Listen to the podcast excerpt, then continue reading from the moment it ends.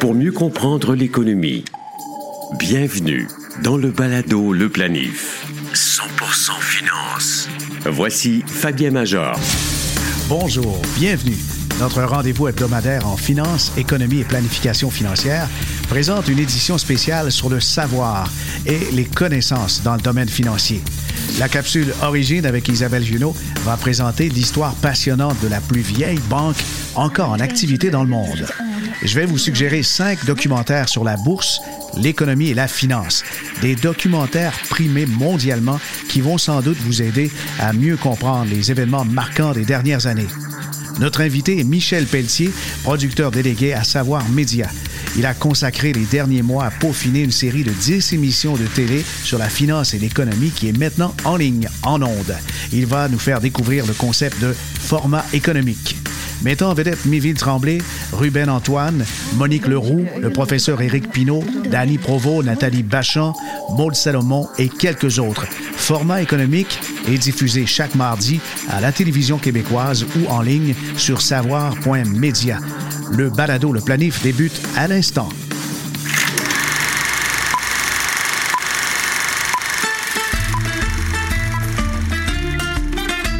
Nous allons plonger dans l'histoire fascinante de la plus ancienne institution financière encore en activité.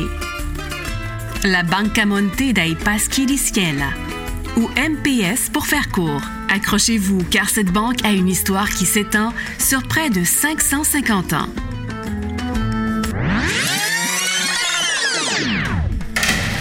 Imaginez un peu, cette banque a été fondée en 1472. Oui, vous avez bien entendu, 1472.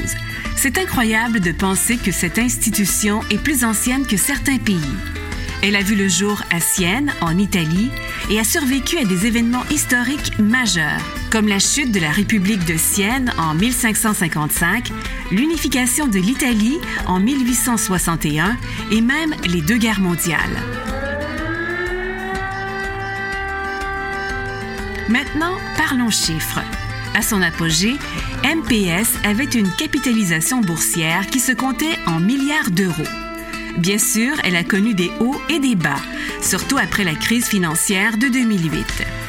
En 2019, elle gérait des actifs d'une valeur impressionnante de 156,5 milliards d'euros et employait environ 22 000 personnes à travers le monde.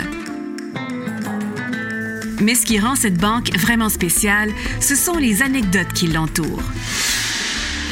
Saviez-vous que MPS a été créé à l'origine pour aider les citoyens pauvres de Sienne en leur fournissant des prêts à faible taux d'intérêt?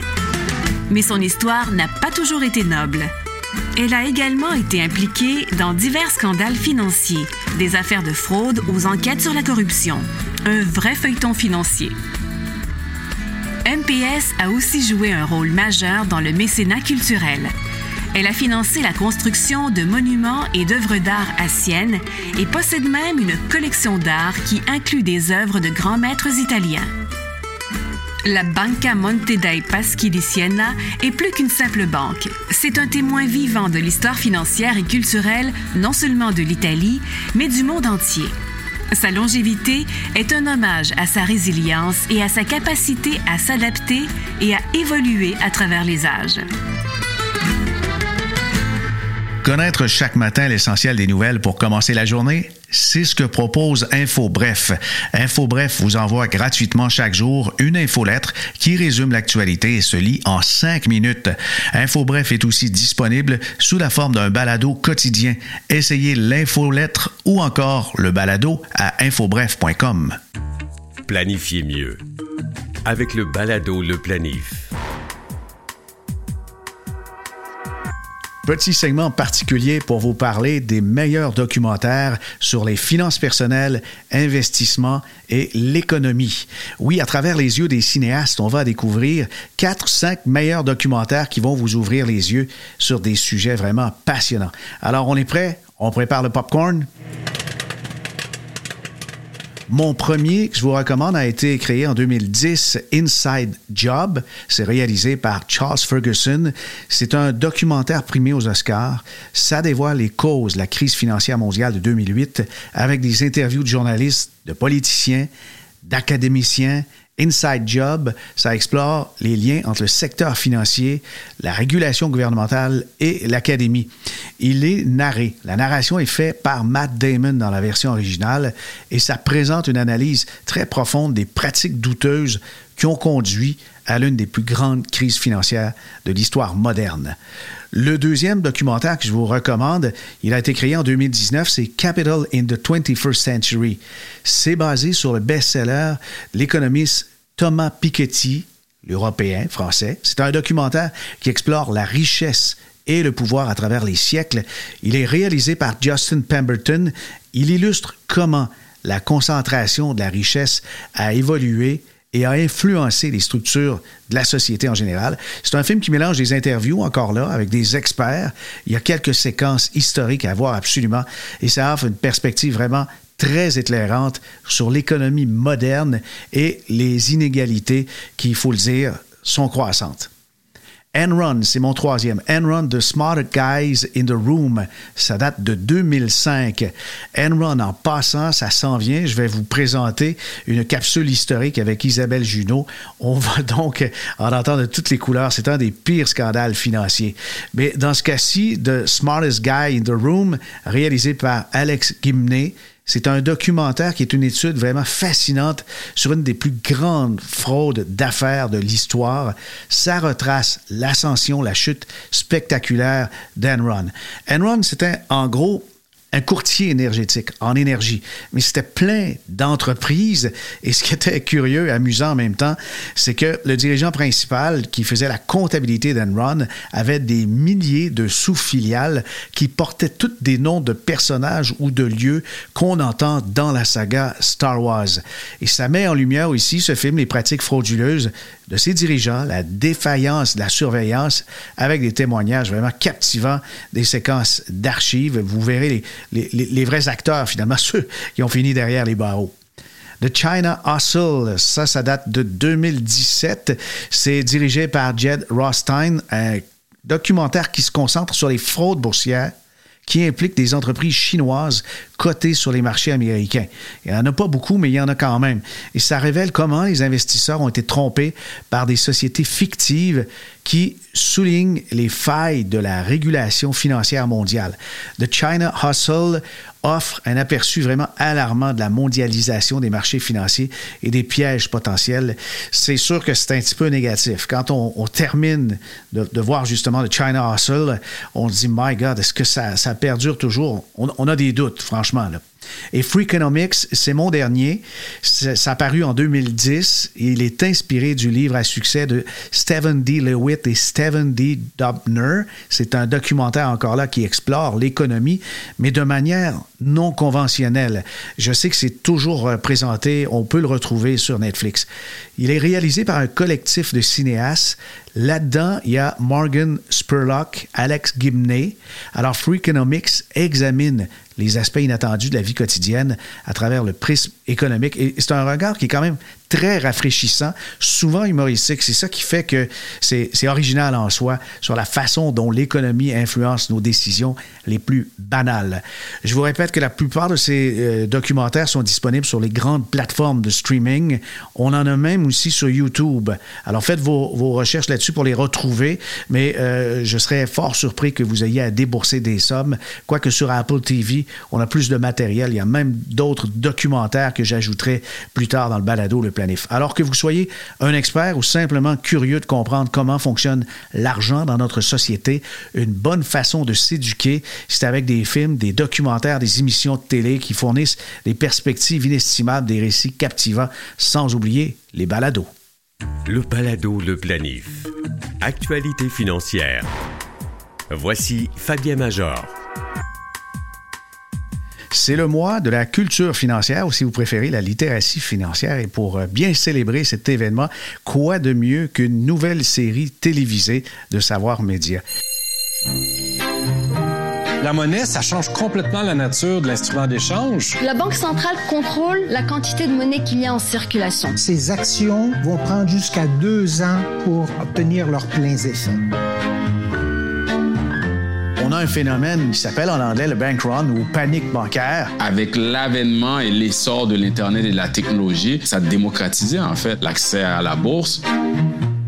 Un planificateur financier, c'est un spécialiste de l'intégration. Plus on comprend ce qu'on fait, moins on a d'anxiété par rapport à ce qui s'en vient. Si vous n'avez pas un système financier robuste, ça crée toutes sortes de problèmes et d'enjeux. Michel Pelletier est producteur délégué à Savoir Média. Bonjour Michel. Bonjour Fabien. Michel, on va se tutoyer puisqu'on a travaillé ensemble sur ce projet. J'ai été ravi de l'invitation d'être un, consultant à la recherche puis participant aussi. Et euh, dis-moi, ça fait quelques années que tu, euh, tu œuvres pour Savoir Média? Ben, ça fait quelques, ça fait trois ans à peu près, je dirais que je suis chez Savoir Média, pas mal à temps plein. Euh, je développe des séries, toutes sortes de, de toutes sortes de sujets sur l'énergie. Là, c'était sur les finances personnelles, l'économie. Euh, j'ai fait des trucs sur la littérature. Bref, euh, c'est ça. Je suis un peu un touche à tout. Et puis, euh, chez Savoir Média, on fait un peu de tout aussi. Hein. C'est, on donne la parole aux experts. C'est un peu ça notre, notre credo. D'accord. Avant d'aller plus loin, Michel, comment on devient un producteur délégué? Quel a été ton parcours professionnel? Ben, comme je travaille en télévision, dans le fond, j'ai étudié en communication à Concordia à l'époque. Et puis, en fait, j'ai fait tous les métiers. J'ai été euh, scénariste, concepteur, euh, réalisateur de publicité, euh, réalisateur télé, après ça, réalisateur de documentaires et finalement producteur. Et puis dans ce rôle-là, dans le fond, on fait occasionnellement, je fais encore de la réalisation, je fais de la conception, j'ai touché un peu à tout, donc c'est un peu ce qui m'amène évidemment à, à, faire de la, de la, production. Souvent, dans, quand on atteint un certain âge dans notre métier, on devient producteur. C'est un peu la, la, norme. D'accord. Michel, format économique, nouvelle émission spéciale dans le mois de la littératie financière avec l'IQPF. En gros, ça, ça, ça parle de quoi, puis d'où est venue l'idée? Ben, l'idée, en fait, c'est moi qui l'ai générée à il y a à peu près un an et demi euh, et j'allais proposer à Savoir Média. C'était basé sur le fait que j'avais j'avais lu, entre autres, c'est un intérêt personnel aussi pour les la finance, les, la chose économique. C'est quelque chose qui m'intéresse personnellement. Comme je disais, je suis un peu un touche-à-tout. Euh, puis je pense que c'est important de s'occuper de ses finances. Moi, ça fait peut-être une vingtaine d'années que je m'en occupe euh, plus euh, plus intelligemment, je dirais. Je me suis intéressé à mon après la, la crise de 2008-2009. J'ai dit bon, je pense que je vais m'occuper de mes affaires. Donc je, depuis ce temps-là, je m'en occupe plus sérieusement. Ça m'intéresse euh, d'autant plus. Et puis j'avais réalisé aussi qu'il y avait quand même dans la dans la population générale un manque de littératie financière. Tu on, on, il y a beaucoup, on entend beaucoup de choses sur l'économie, mais finalement, euh, est-ce qu'on comprend tout ça? Tu il y a des termes qui reviennent sans cesse, mais qu'est-ce qu'on saisit de tout ça? Je pense que c'est important de s'y pencher. Puis cette série-là se voulait un peu cette petite série documentaire en 10 épisodes de, de 15 minutes. Donc, c'est des petits documentaires, un derrière l'autre. L'idée, c'était de démystifier tout ça, ce, monde de l'économie, euh, ça va de l'inflation, évidemment, à la récession. Puis une de mes questions principales, c'était d'où vient l'argent? Je pense que je t'avais parlé de ça euh, au départ, même je t'avais dit, Fabien, quand je t'avais approché, je cherchais des gens pour m'aider à développer cette série-là. Puis je t'avais raconté ça. Je dis, d'où vient l'argent, tu sais, dans le fond? Ça commence où cette histoire-là? Mhm. Puis euh, ben, c'est ça. Puis là, tu commences la recherche, puis euh, on, engage un, on en parle, puis après ça, on engage un, recherchiste, après ça, on commence à bâtir une équipe, puis euh, ça finit par faire une série documentaire. Alors, les grands thèmes, il y a l'origine de l'argent. Tu as parlé un peu de l'inflation. Et puis, si on y va dans le détail, les, les dix épisodes, ils sont un peu décousus, mais quand même interreliés. Là. Oui, mais en fait, ça passe un peu. Euh, le concept, c'est de partir un peu de la macroéconomie. Il y a des concepts de base, sais, effectivement, d'où vient l'argent, euh, c'est quoi l'inflation, c'est quoi une récession, à quoi servent les institutions financières, la Banque du Canada, tout ça. Et ça se dirige tranquillement vers euh, les finances personnelles à la fin. Et là, on s'en va plus vers la bourse, comment on va placer notre argent, l'épargne, éventuellement la retraite puis la planification financière. Fait qu'on passe vraiment macro vers plus appliqué dans le fond. On est plus dans les théories au début, puis on s'en va plus vers les applications vers la fin des dix épisodes. Il n'y a pas de vedette comme telle, sinon c'est le format qui est, en vedette. Pour avoir eu la chance de, de regarder les épisodes en pré-montage et puis ensuite, euh, lorsque le montage a été fait, euh, c'est ça qui est marquant, c'est qu'il y a quand même une foule d'invités et, le format euh, fait, on dirait, tout le travail. Oui, exactement. En fait, c'est vrai qu'il n'y a, pas, dans ce format-là euh, qu'on a mis en place, il n'y a pas d'animatrice ou animateur vedette. Euh, il y a toi qui est conseiller au contenu, qui m'a aidé à partir la, la série euh, au niveau conceptuel. Et puis tu participes aussi à titre d'intervenant dans quelques épisodes. Euh, mais pour le reste, c'était vraiment de mettre la les gens à l'avant-plan. C'est très, très simple comme format. Les gens pourront le découvrir sur Savoir Média. C'est très, très facile d'accès sur, sur le web et, disponible en tout temps. Mais l'idée générale, c'est que vraiment, on, pose des questions aux gens et on leur laisse nous raconter l'histoire que ce soit l'histoire de l'origine de l'argent ou comment ça fonctionne les institutions financières. Quand tu as Monique Leroux qui te parle des institutions financières, là, je pense qu'on est à la bonne place pour avoir des, l'histoire de comment ça fonctionne au Québec. Assez de quoi il parle. Ou encore d'un fellow comme euh, Miville, Miville Tremblay, euh, c'est ça, est fellow euh, invité au Cyrano qui qu'on lit euh, souvent dans les dans les journaux, moi que je lisais dans la presse plus entre autres, et puis qui vient nous nous parler entre autres de un des sujets les plus difficiles qui étaient les dettes, les déficits et les obligations.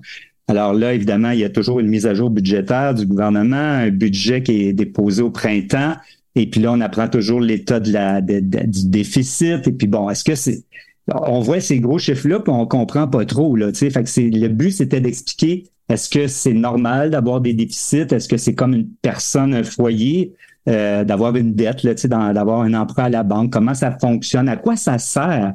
Puis là, on comprend finalement quand, tu, quand un, un Miville Tremblay nous parle de ça que c'est fondamental dans notre système économique d'avoir finalement euh, des emprunts gouvernementaux. C'est ce qui finance finalement les hôpitaux, tout ça. Hydro-Québec, on a bâti la, on a bâti l'hydroélectricité au Québec avec des emprunts. Bon, c'est devenu une société d'État par la suite, mais c'était d'abord c'est un, un, apport gouvernemental au départ, c'est un projet gouvernemental, on le sait bien, hein, mettre chez nous à l'époque. Donc, euh, ben c'est ça, il nous explique ça, puis on retourne un peu, à chaque fois, on retourne un peu à la base de, de ces concepts-là, tu sais, d'où ça vient, pourquoi ça existe, à quoi ça sert, dans une forme très, très, très simple et efficace et bien raconté par des, par des, par des gens qui savent euh, que, de, quoi il, de quoi il est question. Oui, il y a quelques enseignants d'ailleurs qui se trouvent, qu'on peut entendre, dont euh, Éric Pinault, qui est économiste et professeur du département de sociologie à l'UCAM. Nous, qui est dans quelques épisodes, dont la Banque du Canada, et puis qui nous raconte aussi, lui, on sent qu'il a déjà donné ce cours-là à ses étudiants sur d'où vient l'argent, parce que, tu sais, il, y a, ces, il y a ces anecdotes aussi, là, avec, entre autres, Crésus, là, tu sais, qui, qui va, euh, qui va euh, frapper la première pièce d'or dans le fleuve, le pactole. Alors, donc, c'est des choses quand même, c'est des anecdotes qui sont quand même intéressantes parce que ça nous situe sais, par rapport à, par rapport à cette époque-là, puis ça, c'est là que ça a commencé, puis ce gars-là, il s'appelait Crésus, puis c'était un roi, puis tout ça. Ça, c'est le tout début, évidemment.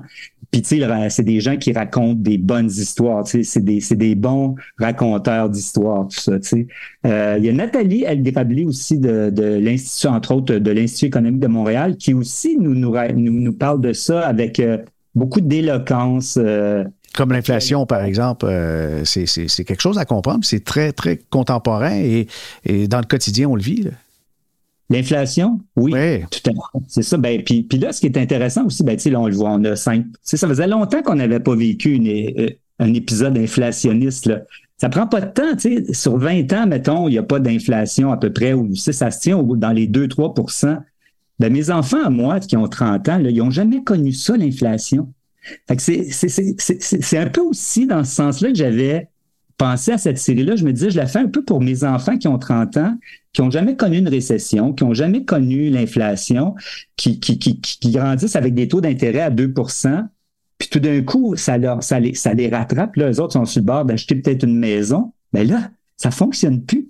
Puis, euh, tu sais, c'est ça de l'histoire. Dans le fond, il y a des cycles. Donc, c'est un peu ça qu'on raconte aussi, les cycles économiques. Mais les cycles sont pas à tous les deux ans. Parfois, c'est à tous les 15 ans, c'est à tous les 20 ans, c'est à tous les 8 ans, tu sais, puis ça bouge comme ça. Puis nous, on arrive en 2023-2024 avec une série qui raconte ça, puis qui te remet en perspective cet univers-là de la science économique et puis qui rappelle peut-être justement euh, aux jeunes d'aujourd'hui ben, que les taux d'intérêt, ça peut monter à 5, puis à 6, puis ça peut même monter à 10, puis à 13. Ah, il y a de l'incertitude et de l'imprévisible. Hein. Ben, puis l'inflation, ça peut monter à des taux incroyables. Donc, on raconte d'autres, d'autres anecdotes sur l'inflation en Allemagne au début du 20e siècle, euh, plus près de nous en Argentine, où là, les taux peuvent augmenter, au Zimbabwe, des, des, et c'est incroyable quand tu t'entends parler de ça. Ça veut dire que ton dollar là, que tu as chèrement gagné là, chez toi, là, dans ton travail, pendant des années, il peut ne plus rien valoir dans quelques années s'il y a une crise d'hyperinflation dans ton pays.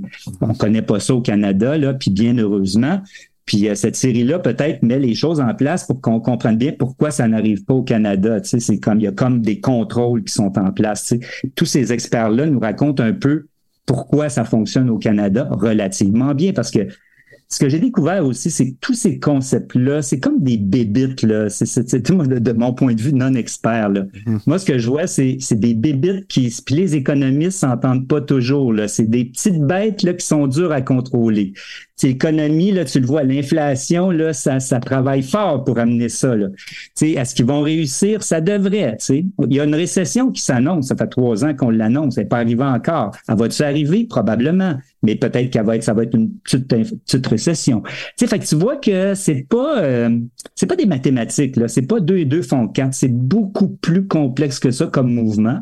Puis moi, c'est ma découverte principale un peu dans cette série-là, c'était ma question principale, d'où vient l'argent, comment ça fonctionne c'est en, en, en, travaillant les scénarios, en rencontrant tous ces experts-là que j'ai réalisé aussi que il y a quelque chose d'insaisissable dans tout ça. C'est très intéressant en même temps parce que tu sais, c'est pas, c'est pas si, ben C'est le reflet du genre humain aussi, du fait que on, est des animaux grégaires, on fonctionne en troupeau et socialement on se construit et on se déconstruit et, et l'argent est arrivé là-dedans dans l'histoire et c'est assez fascinant de voir qu'il y a des concepts qui répondent aux mathématiques et d'autres fois ça répond totalement qu'aux émotions. Exactement. Puis, euh, puis, puis le, constat principal qu'on fait dans, dans ces premiers chapitres-là de notre série, c'est que dans le fond, tout repose un peu sur la confiance. La confiance dans un système. Euh, on, on, on, croit, on va croire que tout va bien. Il y a certains, il y a une masse monétaire qui est en circulation. Faut pas qu'il y en ait trop, faut pas qu'il y en ait pas assez. Il faut que ce soit dans un genre d'équilibre déterminé un peu par la Banque du Canada et d'autres banques centrales. Puis tout ça, ben, faut que tout le monde embarque dans ce game-là, parce que si, euh, si ça commence à aller tout croche un peu, puis là, je pense entre autres à la crise, entre autres financière de 2008-2009, qui était quelques mois j'ai connu. Là, j'ai pas connu la la la, la, la, la les années 30, mais j'ai connu 2008-2009 qui ont fait mal à mon portefeuille de l'époque. Et puis tu te rends compte que finalement, ce que j'ai compris par la suite, c'est que tu sais, quand tu laisses ça aller un peu trop, là, les, les, les, les il y a du monde qui, tu sais, les loups de Wall Street, là, ils vont, ils vont s'amuser là-dedans, puis ça met à risque l'ensemble du système, parce que c'est ça qui est arrivé en 2008-2009. Tu sais. Encore là, au Canada, on a été relativement protégé par rapport à ça. On a souffert quand même, mais tu vois qu'aux États-Unis, la dérégulation, ça peut faire très mal à un équilibre financier qui est relativement est stable, mais en même temps qui est relativement, semble-t-il, à mon avis, quand tu regardes ça, fragile. Donc, c'est ça, tu sais, il faut, faut faire attention, puis il faut, faut que faut qu'il y ait des, des, bonnes personnes aux bonnes places, disons, quand, dans mhm. ces grands postes de responsabilité-là. Tu as parlé des gens qui euh, sont invités, notamment Monique Leroux, qui est administratrice de société aujourd'hui, qui était présidente du Mouvement des Jardins, euh, Miville Tremblay également, qui euh, est, est, quelqu'un d'assez influent, c'est un, un, sage, mais il y en a d'autres, hein. il y a des, des, enseignants, mais il y a des gens sur le terrain comme euh, Ruben Antoine. Oui, Ruben Antoine qui, euh, qui, qui, qui, va nous faire l'épisode sur la bourse. Alors, donc, la bourse, tu sais, c'est elle est encore là, on parlait des émotions tantôt, hein, la bourse. Donc, il y a des concepts de base là, quand on arrive à, l'univers boursier pour l'investisseur, c'est euh, un investisseur autonome ou un, investisseur qui travaille avec un conseiller en placement. Donc, Ruben nous prend un peu par la main puis nous raconte un peu comment ça fonctionne, cet univers boursier-là.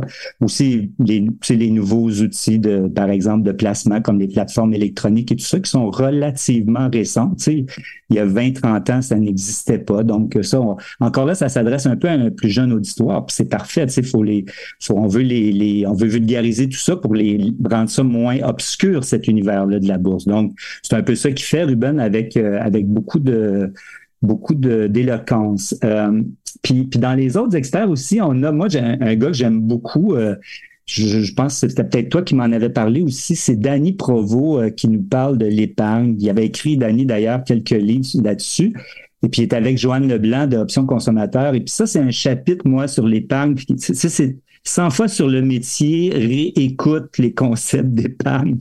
Parce que c'est important. C'est, j'aimerais ça là, que le monde, les jeunes surtout, commencent à y penser plus tôt que tard. ces gens-là nous le rappellent constamment. Tu sais, je veux dire, un café par jour, là, tu sais, dépensé chez Starbucks à un moment donné, ça peut faire boule de neige si tu le dépenses pas, puis tu le mets en épargne. Fait que c'est des petits concepts euh, sur, sur l'épargne. Je pense que ce chapitre-là, moi, je pense que s'il y en a un à c'est la magie des intérêts composés. Je veux dire, toi et moi, puis ton auditoire est probablement très au courant de ça, mais tu sais, dans, dans la vraie vie, là, il faut se le rappeler là, que ça marche. Ah oui, Mais c'est la qualité des intervenants que j'ai remarqué. Tu parlais de Danny Provo. Euh, Danny est un directeur planification financière, optimisation fiscale chez SFL, mais il est aussi un, enseignant à l'IQPF. Il enseigne aux nouveaux planificateurs financiers. C'est un touche-à-tout, mais c'est rare qu'on voit des gens à multiples talents comme ça. CFA, planificateur financier. Euh, le, gars est, fort, mais aussi musicien. Et puis, quel raconteur aussi. Hein? Oui, ben c'est ça. C'est un. Mais comme toi d'ailleurs, tu fais une belle prestation là-dedans parce que tu es, un gars qui est habitué de parler aussi euh, dans des chroniques à la radio, dans des podcasts et tout ça. Mais on sent aussi que Danny, c'est un gars qui sait euh, raconter une histoire, qui sait communiquer l'information de façon intéressante et passionnante. Euh, quand on arrive vers la fin aussi, ben, Nathalie Bachand, qui est planificatrice financière aussi, euh, fait un travail assez solide là, dans, dans ces concepts-là de la retraite. Elle aussi, on sent, euh, Nathalie, que c'est une bonne communicatrice. C'est pas la première fois qu'elle explique ces concepts-là. Peut-être que les gens euh, qui vont découvrir la série vont, vont l'entendre pour la première fois, mais c'est une très, très bonne communicatrice qui sait vulgariser euh, ces concepts-là. Il y a Chantal Lamoureux aussi qui est là à la fin, qui est euh, présidente directrice générale chez, à l'Institut de planification financière, qui, qui est dans le dernier épisode sur la planification financière comme par hasard. Et puis il y a toi aussi qui est là. Donc, tu sais, c'est vraiment à la fin, là, quand on arrive à la planification financière, là, on, on, on se rattrape sur les grands concepts de base, tu sais, le plan, euh, le, long terme, euh, la fiscalité, tout ça, on passe à, travers tout ça. Chaque chapitre dure à peu près 12, 13, 14 minutes. Euh, et c'est étonnant en, si peu de temps comment on peut faire du chemin quand même. Ah on peut explorer plusieurs concepts et puis apprendre beaucoup de choses finalement. Ça va être diffusé en, en, ligne à des heures précises. En fait, les gens vont pouvoir regarder ça sur Savoir Média, mais également, je crois, plus tard en différé. Ben, c'est-à-dire que Savoir Média, tu sais, oui, c'est disponible à la télé, là, sur le sur le câble. Ça s'appelle euh, avant ça s'appelait le canal Savoir, ça a beaucoup évolué. Ça s'appelle Savoir maintenant, euh, Savoir Média maintenant. Et euh, c'est de, façon générale, on a beaucoup de séries de tout genre et très intéressantes et, et toujours passionnantes, toujours documentaires, by the way aussi. Là. Mais c'est que la plateforme Savoir Média, c'est aussi disponible sur le web. Donc, on a juste à taper Savoir Média, puis là, c'est comme un petit Netflix documentaire québécois. C'est vraiment très bien fait. On a une nouvelle plateforme d'ailleurs à cet effet-là. Puis là, tous les sujets, c'est un sujet qui nous intéresse, comme la finance, on tape finance, on tombe sur format économique. Si c'est plutôt la, la médecine qui nous intéresse, on tape médecine, il y a plein de séries sur la, la, santé et tout ça. Donc, et puis, c'est vraiment le, la, la plateforme web, pour moi, est vraiment parce que dans le fond, tu choisis le moment de ton écoute aussi. Hein, c'est comme Netflix. Là. Si tu as le goût d'écouter quelque chose, un sujet précis, puis tu veux voir la, la, capsule, par exemple, sur la retraite, ben, tu vas juste taper format économique, savoir média, format économique, la retraite, puis tu es direct dessus. Tu n'es peut-être pas obligé d'écouter les 10 épisodes, mais si tu veux pas, comme on l'expliquait tantôt, si tu veux passer de la macroéconomie vers les finances personnelles, ben, tu peux l'écouter de 1 à 10 parce qu'on l'a créé dans ce sens-là comme une, sous forme un peu d'entonnoir, tu sais, mm-hmm. du plus large au plus serré. Et, tu l'as mentionné, euh, si on écoute ça euh, quand bon nous semble, on peut euh, suggérer aux gens qui nous écoutent en ce moment, ben, vous allez pouvoir vous programmer peut-être vos 10 prochaines séances d'entraînement, soit du jogging, soit pour sur vos appareils au, gym. Un, petit 15 minutes d'aérobic avec ça, ben, c'est parfait. En même temps, vous apprenez, vous entraînez, vous entraînez vos finances personnelles, tiens. Exactement. si jamais on l'écoute à la télé, ben c'est le mardi soir à 20h30 là, pendant quelques semaines qu'on va commencer à diffuser ça à partir du 14 novembre. Merci Michel, félicitations, c'est un beau boulot. On peut nommer quelques-uns des artisans qui ont travaillé à la création de cette série Format économique. Oui, ben, il y a Stéphane Desjardins qui était notre recherchiste, hein, puis qui a trouvé tous ces gens-là, comme on dit en télé, casting is everything, que ce soit en, fiction ou en documentaire. Et puis il y a également Michel Barbeau là, qui a fait un travail assez extraordinaire à la réalisation et au montage, qui a tourné avec toi, bien sûr, tu l'as, tu l'as rencontré.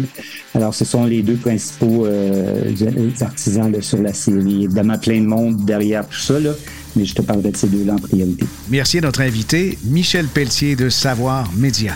Pour des liens hypertextes sur les sujets abordés dans cet épisode, je vous invite à visiter le site du podcast baladoleplanif.com.